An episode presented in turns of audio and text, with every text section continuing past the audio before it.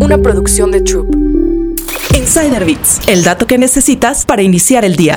¿Qué nos frena a los mexicanos para cambiar nuestro auto por un híbrido o un eléctrico? Actualmente no se puede hablar de la industria automotriz sin tocar el tema de la electrificación y los desafíos que representa para el sector, desde el aumento exponencial de la demanda de baterías, la instalación de la infraestructura necesaria y la evangelización entre los consumidores. Según cifras de Statista, se espera que este año la venta de vehículos eléctricos en México deje ingresos por 417.8 millones de dólares y que crezca a una tasa anual del 18% para llegar a 956 millones de dólares en 2028. Son números prometedores pero palidecen si consideramos que en China este año se esperan ingresos por 292.100 millones de dólares. Para entender mejor al mercado mexicano y su relación con los autos híbridos y eléctricos, alumnos de la licenciatura de Mercadotecnia de la Escuela de Negocios del Tecnológico de Monterrey, Campus Ciudad de México, realizaron una serie de estudios y encuestas que compartieron con Business Insider México. Los resultados arrojaron que todavía existen muchos miedos y dudas sobre temas como el precio y otros costos colaterales, la autonomía de las baterías, la infraestructura de carga, el medio ambiente y cuestiones gubernamentales. El 48% de los encuestados dijo que la principal barrera de entrada es el precio, seguida por la falta de infraestructura de carga con el 15.6%, la poca disponibilidad y dudas de su autonomía, cada una con 11.9%, y la duración de la batería, el 6.9%. Sobre su conocimiento sobre cómo funcionan los autos híbridos y eléctricos, 37.9% dijo que es muy poco, 27.6% que poco, 26.7% que regular, 5.2% alto y 2.6% muy alto. Al ser cuestionados sobre en qué se fijarían en caso de querer comprar un vehículo eléctrico, 35% dijo que la autonomía, 25% el costo, 18% que el mantenimiento, 14% el cuidado al medio ambiente, 5% la infraestructura en la zona en la que vive y 3% los accesorios y los gadgets. Y ya que tocamos el tema medioambiental, 60% dijo que ha considerado cambiar a un auto eléctrico para reducir su huella de carbono, mientras que el 40% restante dijo que no lo ha hecho.